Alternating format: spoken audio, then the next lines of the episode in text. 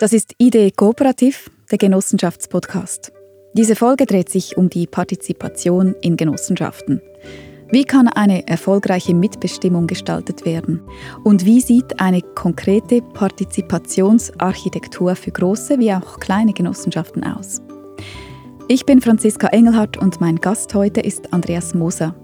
Er ist Partizipationsexperte und Inhaber des Schweizer Beratungsunternehmens AM for Change. Moser begleitet Unternehmen und Organisationen bei komplexen Veränderungsprozessen. Er ist seit zehn Jahren in genossenschaftlichen Organisationen unterwegs, begleitend hauptsächlich, auch in Deutschland und in Österreich. Willkommen, Andreas Moser. Ja, herzlichen Dank für die Einladung, Frau Engelhardt. Äh, ich freue mich sehr, heute mit Ihnen über das Thema Partizipation zu sprechen. Für mich äh, die Königsklasse um gute Entscheidungen in Organisationen herbeizuführen. Bin ich sehr gespannt auf das Gespräch dann. Als Einstieg aber die erste Frage noch, die ich allen stelle. Wo kamen Sie zum ersten Mal in Berührung mit einer Genossenschaft? Was ist so die erste Verbindung? Ja, das war als Student. Bei, damals hieß das Sharecom. Da habe ich einen Genossenschaftsanteil gekauft von 1000 Franken. Das war viel als Student. Äh, heute ist das Mobility mhm. und ich bin heute noch dabei. Wie toll. Wie lange ist das her? Huiuiui, ui, ui. Äh, da war ich 20 Jahre alt, jetzt bin ich 60, das sind 40 Jahre. Oh. die Unternehmensform, Sie haben jetzt gesagt, Partizipation ist die Königsdisziplin. Was gefällt Ihnen aber an der Unternehmensform? Der Genossenschaften. Der Genossenschaften, ja.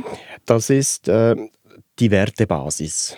Ich erlebe Genossenschaften äh, mit einem starken Wertefundament und das ist aus meiner Sicht, aus meiner Erfahrung äh, die Grundlage, um überhaupt in partizipative Prozesse äh, einzutauchen. Wunderbar, dann tauchen wir jetzt ein in die Partizipation. Wo findet sie denn überall statt in einer Genossenschaft? Das gibt ja verschiedene Auslöser, wie äh, wann man partizipative Prozesse machen kann oder soll. Was sind so typische Auslöser? Das eine sind äh, wenn Organisationen grundsätzlich über ihre Werte diskutieren und debattieren. Oder wenn man sich überlegt in einer Genossenschaft, wie kann der Mitgliedernutzen gesteigert werden, verändert werden, da äh, bieten sich solche äh, Prozesse an. Dann auch die Frage, was wollen die Eigner, sprich die Genossenschafterinnen und Genossenschafter im Sinne einer Eignerstrategie. Da kann man das sehr gut machen. Und dann letztlich auch in der Frage der Gremienbildung. Also wer soll in verschiedenen Funktionen tätig sein, sei es Geschäftsleitung, sei es Verwaltung. Äh, das sind so typische, äh, typische äh, Auslöser, die man, wo, man, wo, wo, sich das eignet. Wer löst diese aus? Also wann beginnt so ein Prozess? Das kann, das kann äh, von der Basis aus kommen, mhm. im, wenn Mitglieder zum Beispiel unzufrieden sind. Das tritt eigentlich häufig ein, wenn sie den Nutzen nicht mehr erkennen, Genossenschafter zu sein oder Genossenschafterin. Und äh, kann aber auch top-down passieren. Mhm. Also das war das Beispiel Raiffeisen Schweiz, die Gruppe, wo man wirklich top-down den Prozess äh, mit den Banken aufgesetzt hat. Das kann beide Seiten haben. Was sehen Sie mehr als Berater? Mehr den äh, Top-Down-Approach. Also ich würde die Verwaltungen in die Pflicht nehmen, partizipative Prozesse für ihre Mitglieder aufzusetzen. Jetzt interessiert es mich, wie man das macht. Ich habe in der Vorbereitung de, den Begriff konkrete Partizipationsarchitektur gelesen. Wie kann ich mir das vorstellen? Könnte man wie eine Bauleiterin einen Plan aus der Schublade nehmen und entsprechend mhm. vorgehen? Wie machen Sie das? Ja, also es gibt kein äh, Patentrezept, das ist auch klar, aber es gibt Prinzipien. Mhm. Äh, Prinzipien, auf die man schauen soll. Wichtig zu Beginn, bevor man einen Prozess initiiert, ist, dass eine gewisse Zielklarheit besteht, wohin will man überhaupt gehen. Das ist mal ganz zentral. Und die Partizipation hilft dann, um den Weg von A nach B gemeinsam zu beschreiten. Und dann diese, diese Partizipationsarchitektur, wenn ich dieses Ziel kenne, da habe ich verschiedene inhaltliche Themen, die ich äh, bespielen muss, wo man das Was definiert. Das sind dann iterative Prozesse mit den Beteiligten. Äh, und wenn ich sage Beteiligten, dann ist die zweite Ebene wichtig, das sind die Menschen, die wir involvieren oder die involviert werden sollen. Und das sind nicht alle. Das ist nicht ein basisdemokratischer Prozess wie eine Bürgerbeteiligung, wenn ich eine Genossenschaft nehme. Dann das dritte Element, was wichtig ist in dieser Partizipationsarchitektur, ist die Zeitachse.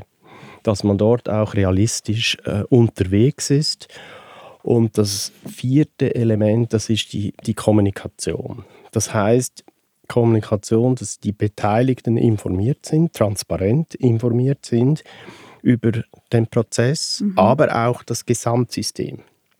Und wichtig in dem Zusammenhang ist auch immer wieder die Feedbackschleifen zu machen, dass man in einem partizipativen Prozess auch lernt. Das sind so diese diese Ebenen und das gilt es eben äh, so aus der Helikopterperspektive zu orchestrieren. Mhm. Das ist so die, sag mal so die Kunst äh, dieses Designs und dieser äh, Begleitung auch. Mich würde interessieren, wie Sie das konkret machen. Kommt eine Firma auf Sie zu und sagt, ähm, Herr Moser, wir brauchen Unterstützung. Mhm. Wir müssen etwas verändern. Mhm. Und mich interessiert auch, wie lange dieser Prozess dann dauert, ist wahrscheinlich auch das ist natürlich nicht fix definiert, aber können Sie vielleicht ein Beispiel machen? Zuerst ist es wichtig zu verstehen, was ist der Auslöser, mhm. was ist die Herausforderung und was ist das Ziel. Und wenn man das, dieses Bild mal klar hat, und das, das ist ein, wenn die Organisation gut aufgestellt ist, dann hat man das in zwei, drei Stunden. Mhm. Diese Klarheit. Ja. Äh, wenn nicht, dann braucht es in diesem Prozess schon mal eine, eine gewisse Iteration und eine gewisse Beteiligung, weil es kann ja sein, dass der Auftraggeber ein anderes Bild hat als die Basis. Da muss man zuerst das mal abgleichen. Mhm. Äh, das kann in sich dann schon mal eine Schleife drehen. Dann ist es wirklich so zu sagen, okay, was sind jetzt die verschiedenen Fragestellungen, die uns zum Ziel führen? Und dann ist die Herausforderung, mit der Organisation zu definieren, wer soll in diesem Prozess beteiligt werden. Mhm. Also wo sind die Experten, wo sind die Kritiker, wo sind die, die Nutzen davon haben. Und das auch so zu definieren, dass es hierarchieübergreifend ist. Weil wir sprechen in der Partizipation ja Mitwirkung beim Entscheidungsprozess und nicht nur bei der Entscheidung, ja. sondern beim Prozess. Ja. Das heißt, das ist die erste Phase, wo man gemeinsam ergebnisoffen Lösungen erarbeitet. Und dann geht man auf diese Leute zu, die genau da, die, die KritikerInnen oder die, die Leute, die vielleicht äh, relevant sind, um sich an einen runden Tisch zu setzen. Genau, genau. Wichtig ist, dass wenn man die Leute anspricht, dass dieses Thema in der Organisation Relevanz hat. Ja. Das heißt, dass ich auch die Leute mobilisieren kann, an so einem Prozess mitzumachen. Weil das ist ja immer auch zusätzliche Arbeit. Zum Teil ist es auch Freiwilligenarbeit wird nicht noch zusätzlich entschädigt und so all diese Dinge muss man berücksichtigen. Aber wenn diese Gruppe mal steht, äh, ich nenne das jeweils Steuerungsteam oder Impulsgruppe, äh, dann kann man beginnen. Und dann geht das in einem Prozess, je nachdem wie komplex das ist, kann das auch über Wochen oder Monate gehen? Ja, ja. ja. Das ist je nach Fragestellung halt, oder? Also mhm. es gibt Sachen, die sind relativ einfach. Also nehmen wir jetzt in einer kleinen Genossenschaft, wo man sich mal grundsätzlich über Zusammenarbeitsformen äh, auseinandersetzt oder eine Wertedebatte führt, dann können das drei, vier Sitzungen sein und dann ist das, ist das gegessen. Ja, also jetzt haben wir eigentlich das Gerüst ein bisschen angeschaut und wie sie das machen und es ist ja eigentlich dann ziemlich also orchestriert. Wieso müssen Sie eigentlich dazu kommen? die Außenperspektive hilft, mhm. dass die Organisation den Fokus nicht verliert. Wenn man die Organisation, wenn man das alleine macht, das geht auch, logischerweise, wenn ich die entsprechenden Kompetenzen im Haus habe, ist einfach immer die Gefahr der Verzettelung gerade zu Beginn eines Partizipationsprozesses wollen viele, die beteiligt sind, wollen alle ihre Themen reinpacken. Aber die sind nicht zielführend, weil wir haben ja gesagt, am Anfang braucht es eine klare, äh, ein klares Ziel. Und die, die Moderation oder Orchestrierung hat die Aufgabe, auf dieses Ziel hinzuarbeiten. Und das ist oft ein bisschen schmerzhaft. Das müssen die Partizipanten auch aushalten, dass dann ihr persönliches Anliegen nicht weiter verfolgt wird, weil es eben nicht zum Ziel gehört. Und da muss man halt dann ab und zu ein bisschen äh, direktiv sein, auch in einem partizipativen Prozess. Und da ist hilfreich, dass die neutral sind. Genau, ja. genau, absolut. Das mhm. ist äh, Grundvoraussetzung. Was passiert, wenn zu wenig orchestriert wird? Dann äh, ist die Gefahr der Verzettelung, dass man sich auf Nebenschauplätze begibt und den Kern der Frage verliert. Sie haben die Unterschiede schon ein bisschen angesprochen. Partizipation in kleinen, mittleren und größeren Genossenschaften. Mhm. Wo sehen Sie die größten Unterschiede? Ich muss vielleicht etwas vorausschicken.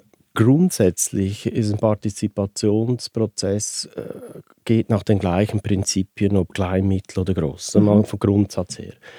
Das Zweite ist, Partizipation ist ein strukturiertes Vorgehen eines Diskurses und nicht einfach eine Plauderrunde. Und das Dritte, und jetzt kommt der Unterschied für mittlere oder größere oder kleinere äh, Genossenschaften, das ist die Klärung der Rolle der Beteiligten. Und in einer Kleingenossenschaft haben natürlich viele, viele Rollen. Und das ist wichtig, dass man in dieser Personalunion immer genau weiß, wo stehe ich hier im Prozess. Bin ich im Tagesgeschäft oder bin ich jetzt im Partizipationsprozess, wo wir gemeinsam eine Lösung erarbeiten oder ein Thema bearbeiten. Und dieses, diese Vermischung der Rollen ist bei Kleinen, kann das zu einem Problem führen. Bei größeren Organisationen ist das etwas einfacher, weil man dann klar diese Rollen definieren kann. Mhm. Und in, in, in der Entscheidungsfindung ist es aus meiner Sicht wichtig, dass die Teilnehmer äh, nicht aus ihrer Hierarchie heraus mitwirken, sondern aus ihrer Kompetenz und Erfahrung. Und das äh, ist nicht immer ganz einfach. Also ein CEO, der will dann ja, entscheiden, das ist in der Natur der Sache, aber das darf er an dem Punkt noch nicht. Mhm. Und darum ist es auch nicht immer sinnvoll, dass ein CEO mit dabei ist. Und er muss dann, wenn die Optionen kommen aus dem Prozess heraus, muss er sagen, das sehe ich besser als das, da sehe ich Vorteile, da Nachteile. Dann kommt er in die Rolle. Mhm. Und das ist auch für die Beteiligten wichtig, dass die Entscheidung dann trotzdem, und wir sprechen ja jetzt von einer Genossenschaft, das hat betriebswirtschaftliche Kriterien und da gilt die Entscheidung nach wie vor in der Hierarchie. Mhm. Das vermischen viele, äh, wo sie sagen, nein, wir, wir sind da alle entscheidend. Mhm. Das kann man machen, braucht aber aus meiner Erfahrung äh, am Anfang des Prozesses einen Diskurs über die Entscheidungskriterien. Nach welchen Kriterien entscheiden wir? Sind es genossenschaftliche Werte wie Solidarität, Demokratie oder Liberalität? Welche Kriterien legen wir zugrunde? ist es eine Entscheidung, die wir, wie die Mikro das gemacht hat mit dem Alkoholverkauf, eine Urabstimmung, das ist ein Grundsatzentscheid gewesen, wir machen das. Oder ist es eine Abstimmung nach gut schweizerischem Prinzip, mhm. oder? Das muss man am Anfang klären. Oder man sagt, nein, die Entscheidung, wir bereiten nur die Optionen vor, die Szenarien und entscheiden, das wird die Geschäftsleitung oder der Verwaltungsrat. Das muss man einfach am Anfang klären, damit diejenigen, die im Partizipationsprozess involviert sind, nicht frustriert werden. Und das ist dies, nur schon dieser Diskurs ist extrem, äh, ja, wie soll ich sagen, erhellend. Jetzt haben Sie gesagt, dass manchmal die CEOs besser nicht am Tisch sitzen während des Prozesses. Wie oft kommt es vor, dass Sie da auch schon CEOs vor den Kopf gestoßen haben? Wie gut akzeptiert das wird, wird schon akzeptiert. Das, wenn, wenn, wenn, wenn die, äh, eine Genossenschaft wirklich genossenschaftlich unterwegs ist, dann weiß ein CEO, was das bedeutet. Und geht eigentlich bewusst in die zweite Reihe. Er kann aber auch in der ersten Reihe sein, wenn er seine Rolle wahrnimmt als Person und nicht als CEO. Mhm. Wir hatten in, im äh, also jetzt zwei Fälle. Äh, das eine landwirtschaftliche Genossenschaft, da haben wir wirklich auch mit, mit, der Geschäfts-, mit Teilen der Geschäftsleitung, mit Teilen des Verwaltungsrates, mit den äh, Landwirten zusammen einen partizipativen Prozess gemacht zur Klärung der neuen Führungsstruktur. Und da haben sich die, die Geschäftsleitungsmitglieder und auch die Verwaltungsmitglieder haben sich an der Stelle hierarchisch zurückgenommen. Das hat bestens funktioniert. Man braucht einfach, und das ist wieder der Vorteil des Externen, der kann die Leute dort auch sensibilisieren und Feedback geben, zu sagen, hey, hallo, n -n, so nicht, oder? Und Partizipation bedeutet ja auch, wie Sie anfangs auch schon gesagt haben, ein Engagement, ein unentgeltliches Engagement. Wie häufig erleben Sie da die Problematik, dass nicht genügend Leute gefunden werden für einen Veränderungsprozess? Also in, in einer, ich rede jetzt von Genossenschaften. Mhm. Oder das, was Sie ansprechen, das erlebe ich vor allem so ein bisschen im Thema der Bürgerbeteiligung. Mhm. Ähm, das sehen wir ja auch in der, in der politischen Debatte. Und äh, dass dort man scheinbar sagt, es ist nicht mehr so attraktiv. Aber in Genossenschaften, wenn das Thema relevant, relevant ist für die Organisation, für die Mitglieder oder für die Geschäftsführung und die dort mitarbeiten, dann kriege ich die Beteiligung schon. Mhm. Ähm, das hat aber auch damit zu tun, dass man Kommunikation sehr gut machen muss. Man muss die Leute informieren, was ist die Fragestellung, weshalb machen wir das und vor allem, was machen wir mit dem Output. Was ist das Veränderungsziel? Und da bin ich wieder beim Ziel. Und wenn das die Leute inspiriert, dann machen sie mit. Also Sie haben keine Probleme gehabt bis jetzt, dass irgendwie Gruppen nicht zustande gekommen sind, nein. weil Leute nicht mitmachen wollen? Nein. Ja. Nein. Okay, das ist doch schön. ja. Genau, wo liegen denn die Grenzen der Partizipation? Ja, in Bezug vielleicht auf strategische und operative Entscheidungen. Ich glaube, die Partizipation ist dann angesagt, wenn es um Entscheidungsvorbereitung geht. Da ist es wirklich ähm, eine gute Art, möglichst breit zu denken. Für die Entscheidung selber ist die Mehrheit hat das seine Grenzen, weil das kann eine Mehrheit kann auch die Minderheit ja, wie soll ich sagen, äh, überstimmen. überstimmen. Mhm. Wir hatten einen Fall, schweizweit, eine Konsultativabstimmung zu einem Thema. Wir hatten 51% Zustimmung und 49, 49 Ablehnung. Haben alle gesagt, ja, ist ja klar, 51, also machen wir. Aber ich sage, Moment, wer hat abgelehnt? Und dann haben wir gesehen, ein ganzer Landesteil hat nicht zugestimmt. Jetzt mhm. ist das Dilemma, zählt die Mehrheit oder zählt die Solidarität? Und deshalb habe ich ja eingangs gesagt, das Definieren der Entscheidungskriterien ist ganz, ganz wichtig. Also da kommt die, die Partizipation beim Entscheiden an Grenzen. Und wo sie auch an Grenzen kommt, ist in der Umsetzung. Weil, das spreche ich jetzt als Betriebswirtschafter.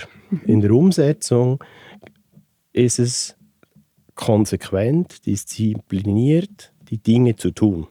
Und da kann ich nicht immer wieder in Diskussionen eintreten, macht jetzt das Sinn oder ist das und so weiter und immer wieder die Entscheidung hinterfragen. Dann habe ich Stillstand. Also dort gelten dann andere Prinzipien.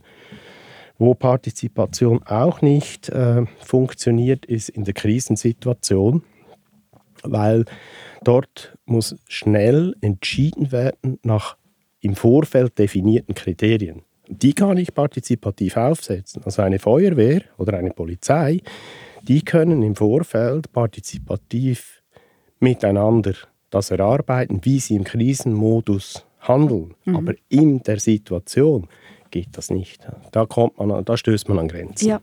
Jetzt haben Sie vorher noch erwähnt, dass diese 51, 49, das würde mich jetzt noch interessieren, was war dann das Ergebnis? Wie haben Sie sich entschieden? Das war sehr spannend. Wir haben dann die 51 überzeugt, dass wir auf die 49 hören. Wir haben aufgezeigt, welche Konsequenzen es hätte, wenn man die, die, die, die Mehrheit berücksichtigt. Und hätte dann eigentlich einen ganzen Landesteil komplett vor den Kopf gestoßen. Und das hat die Mehrheit dann akzeptiert im Sinne der Solidarität. Mhm.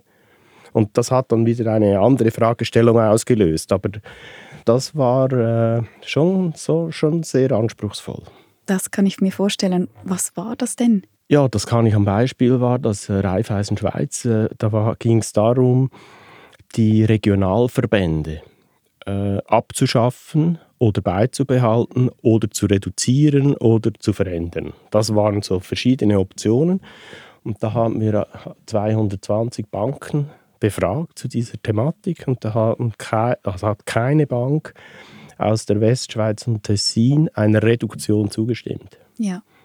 Und die Deutschschweiz, die haben gesagt, doch, macht Sinn zu reduzieren, halbieren. Und äh, dann haben wir die Frage gestellt, ja, was ist eigentlich wirklich das Problem? Und dann haben wir dann festgestellt aus den Diskussionen, dass die Führung der Verbände das Problem ist und nicht die Anzahl. Und dann hat man dann an der Professionalität der Regionalverbandsführung gearbeitet. Ja. Und scheinbar funktioniert es, die Feedbacks, die ich äh, erhalten habe.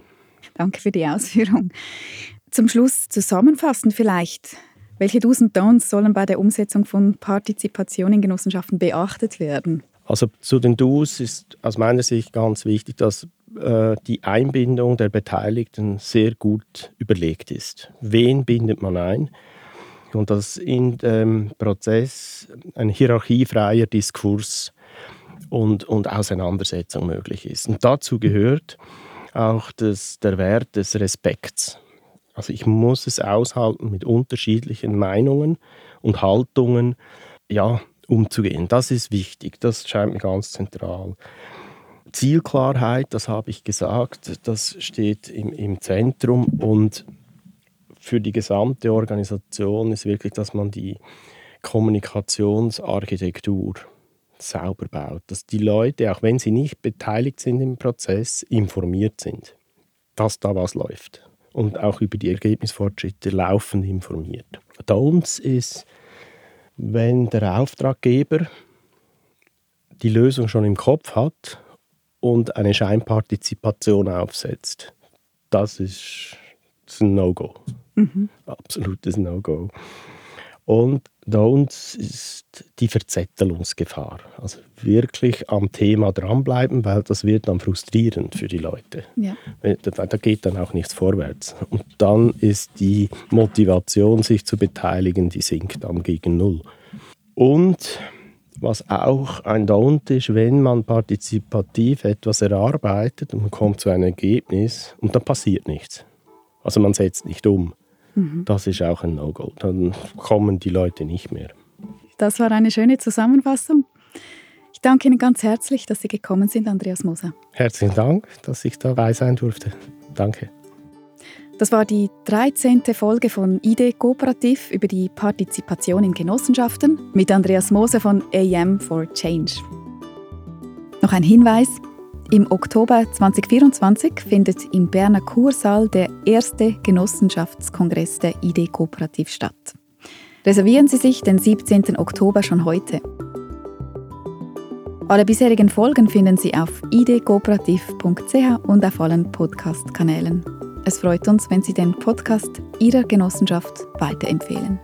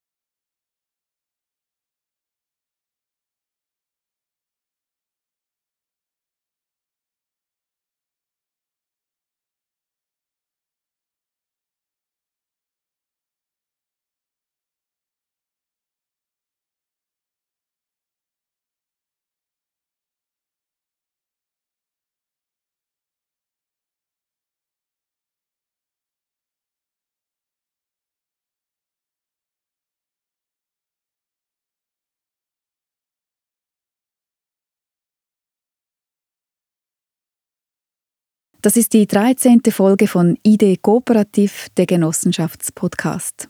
Mit Andreas Moser vom Beratungsunternehmen AM for Change. Diese Folge dreht sich um die Partizipation in Genossenschaften.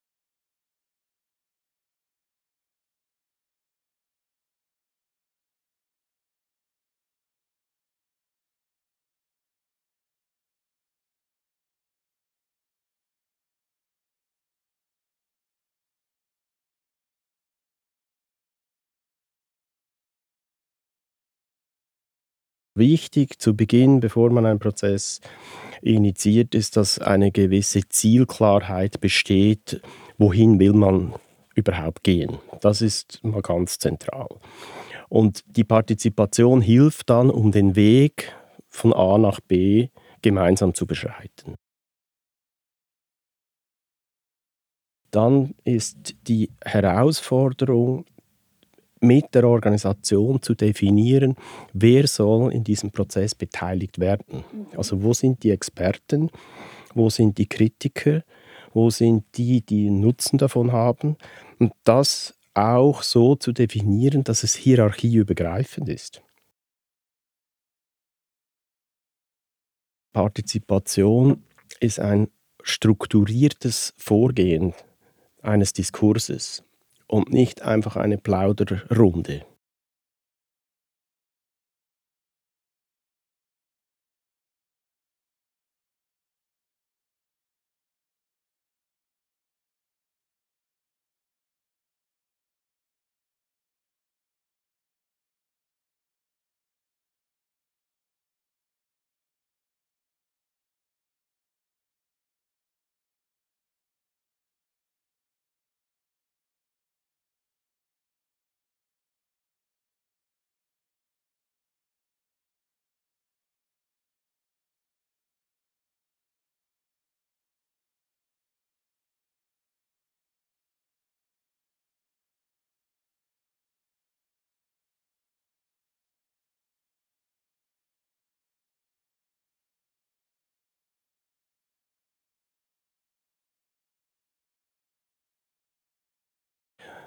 Die Außenperspektive hilft, mhm. dass die Organisation den Fokus nicht verliert. Wenn man die Organisation, wenn man das alleine macht, das geht auch, logischerweise, wenn ich die entsprechenden Kompetenzen im Haus habe, ist einfach immer die Gefahr der Verzettelung.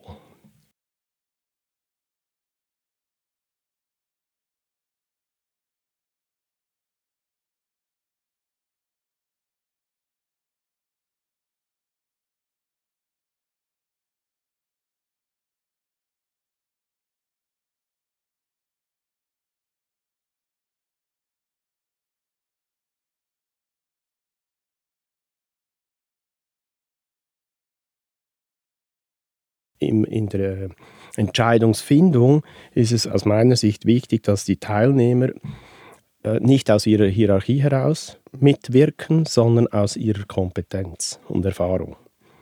Und das äh, ist nicht immer ganz einfach. Also ein CEO, der will dann äh, entscheiden, das ist in der Natur der Sache, aber das darf er an dem Punkt noch nicht. Mhm. Und darum ist es auch nicht immer